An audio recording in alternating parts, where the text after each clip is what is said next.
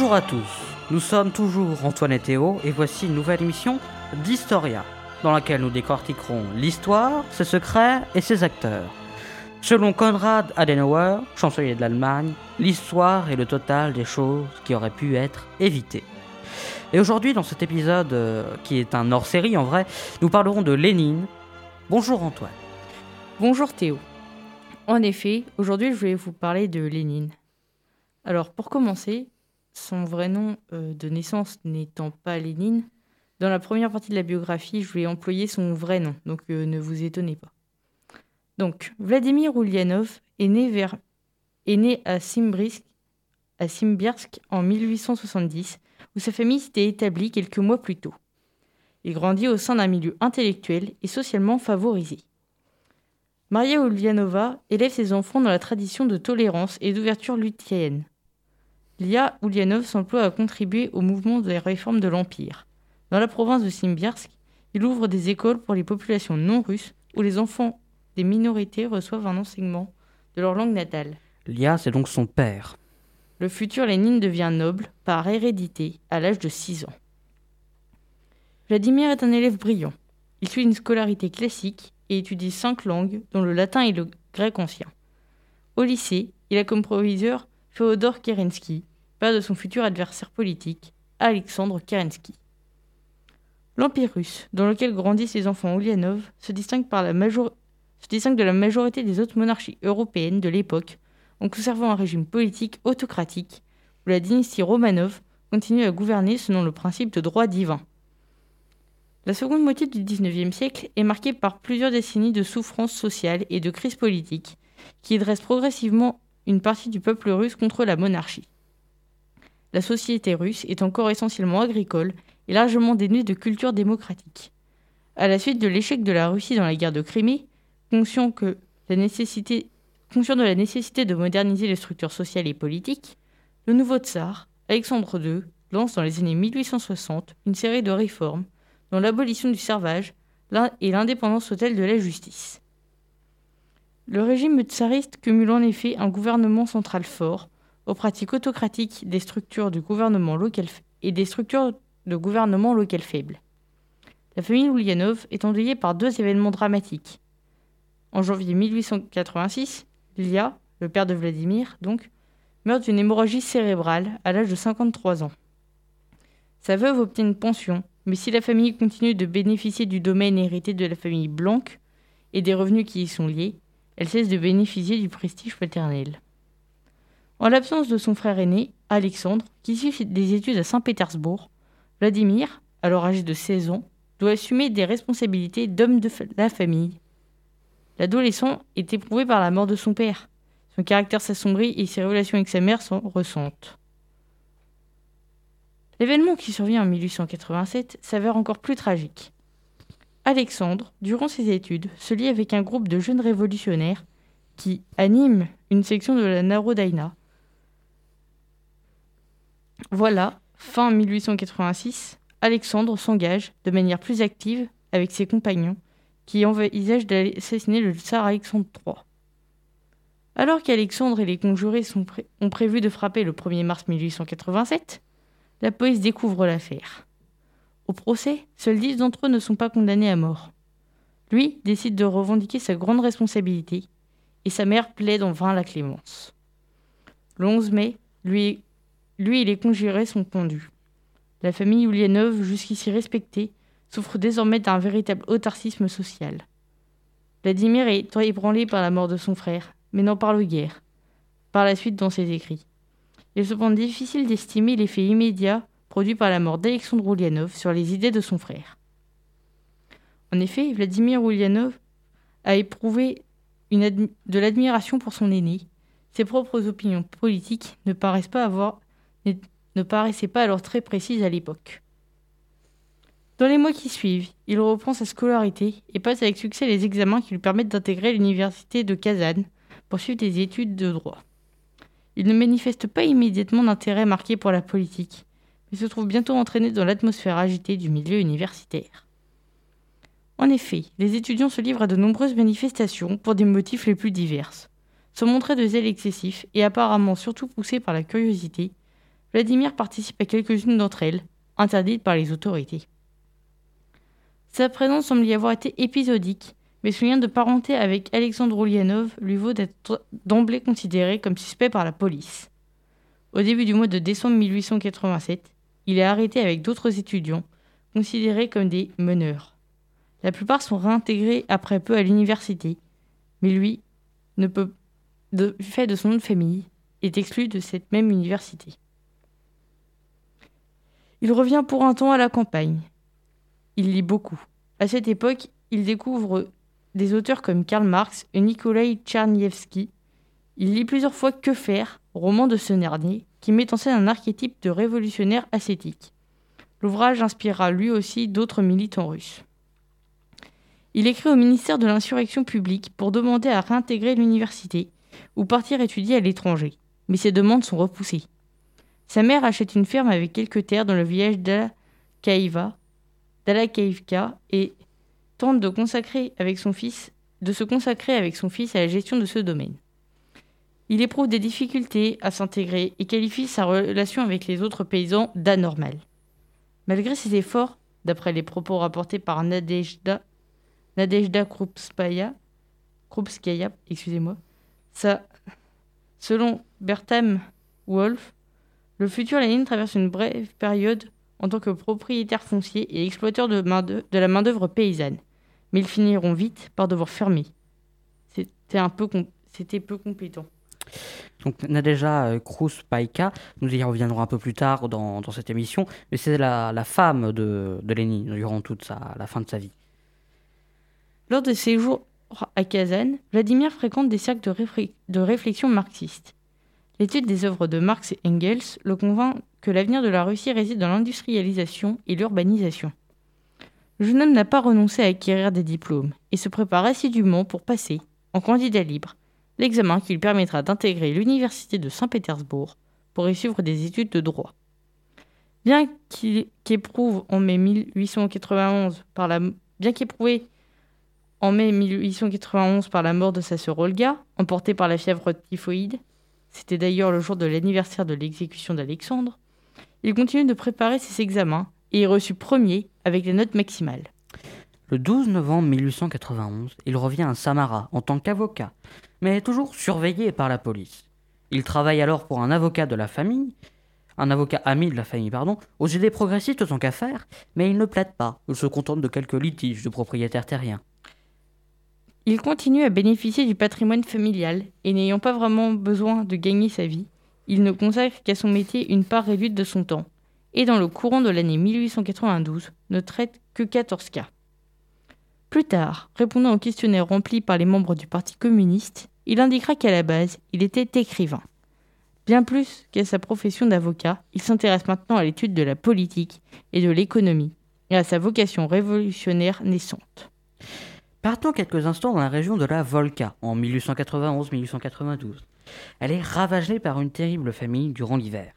Il se distingue de, de la famille et du milieu révolutionnaire russe en montrant assez peu d'intérêt pour le sort des paysans.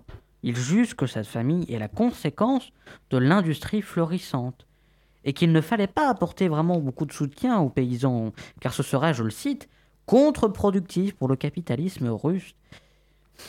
Sans doute une phrase assez ironique. Et, à l'été 1893, la famille Ulyanov déménage à Moscou. Vladimir, lui, profite du fait de la surveillance policière à son égard, profite que la surveillance policière à son égard soit relâchée pour s'installer à Saint-Pétersbourg, où il sait de se faire un nom dans les milieux politiques et intellectuels. Il est, à l'époque, influencé par le marxisme orthodoxe, mais également avec les idées populistes de Piotr Tchatchev, qui prône la prise du pouvoir par une minorité révolutionnaire. C'est en février 1894, lors d'une réunion du cercle de discussion marxiste de Moscou, qu'il fait la connaissance de sa future épouse. En mai de la même année, il publie son premier texte, un pamphlet, pamphlet, pamphlet, contre le chef de file populiste intitulé Ce que sont les amis du peuple et comment ils luttent contre les sociodémocrates. Oui, à l'époque, ils avaient l'idée de faire des textes, ah, des noms de titres, pardon, qui étaient assez longs généralement. Hein.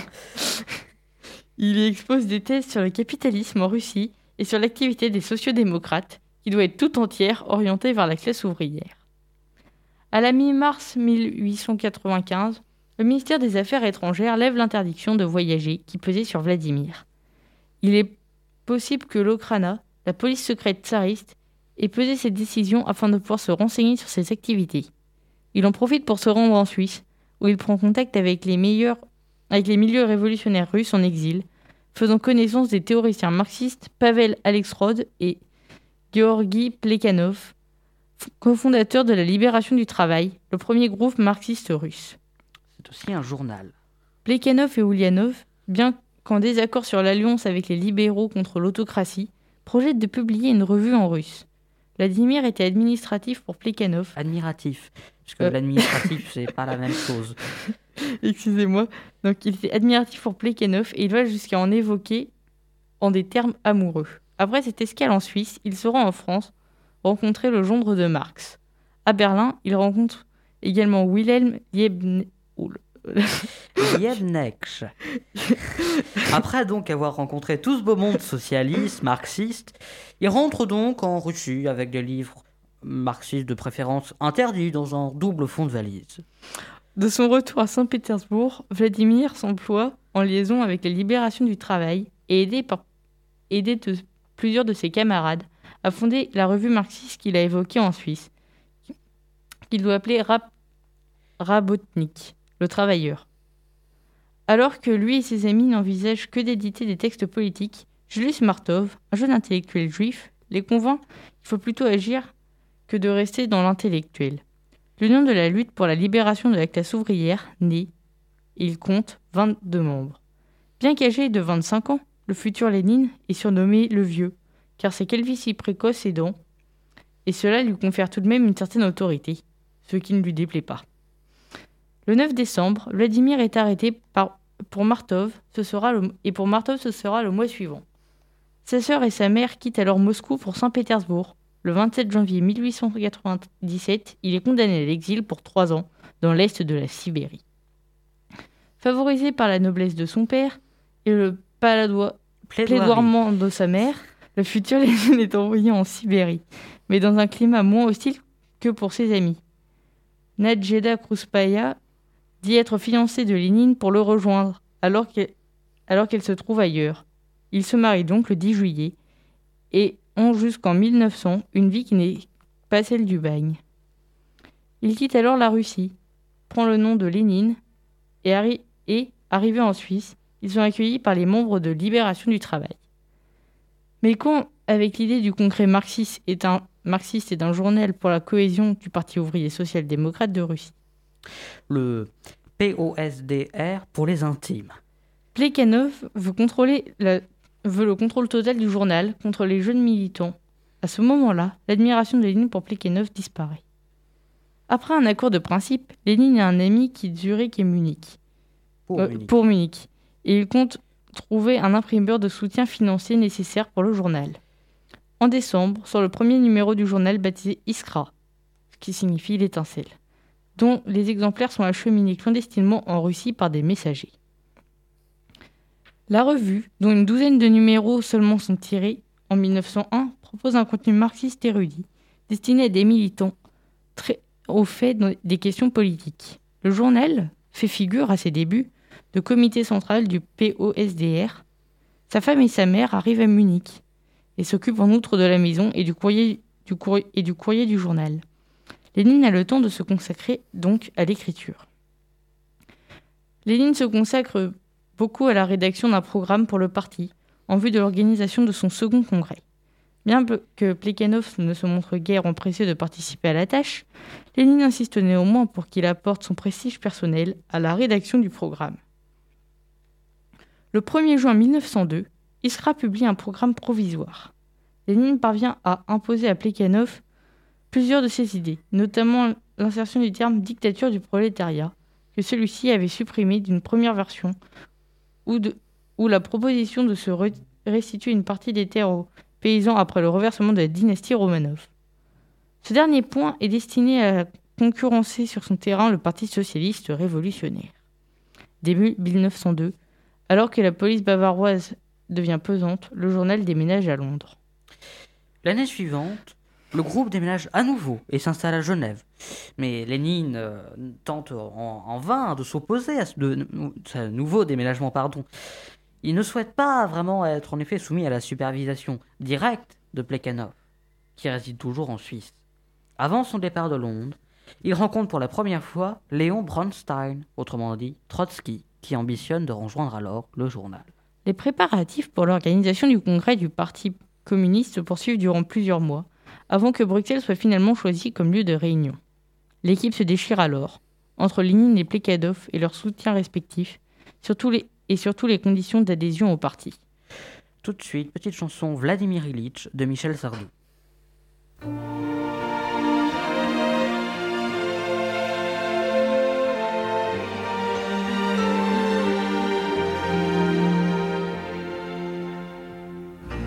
Un vent de Sibérie souffle sur la bohème. Les femmes sont en colère aux portes des moulins.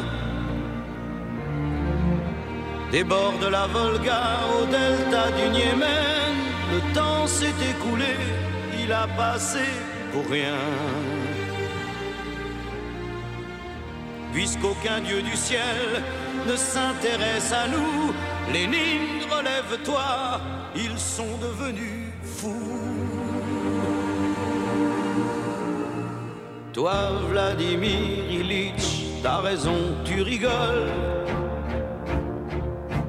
Toi qui as voyagé dans un wagon plombé, quand tu vois le Saint-Père, ton cousin de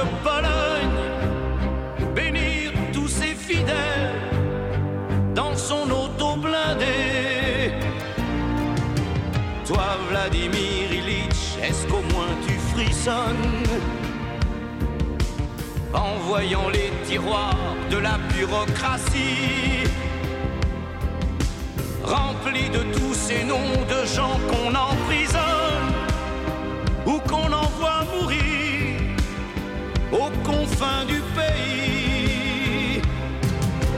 Toi, Vladimir Ilitch, au soleil d'outre-tombe, combien d'années faut-il pour gagner quatre sous Quand on connaît le prix qu'on met dans une bombe, Lénine, relève-toi, ils sont devenus fous. Où sont passés les chemins de l'espoir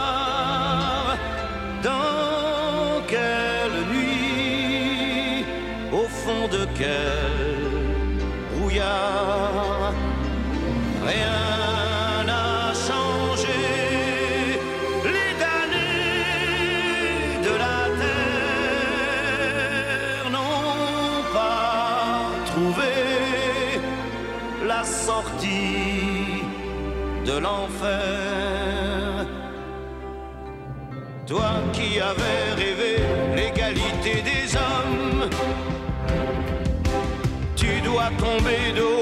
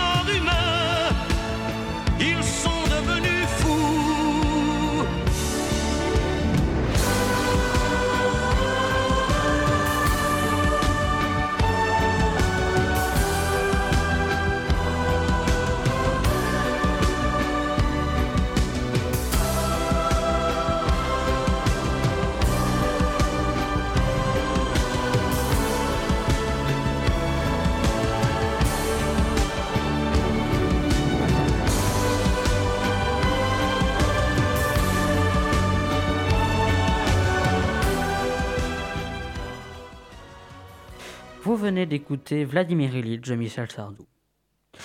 Bien, faisons un petit point sur la Russie. Nous sommes en 1905, comme dit, comme dit la semaine dernière, c'est la première révolution.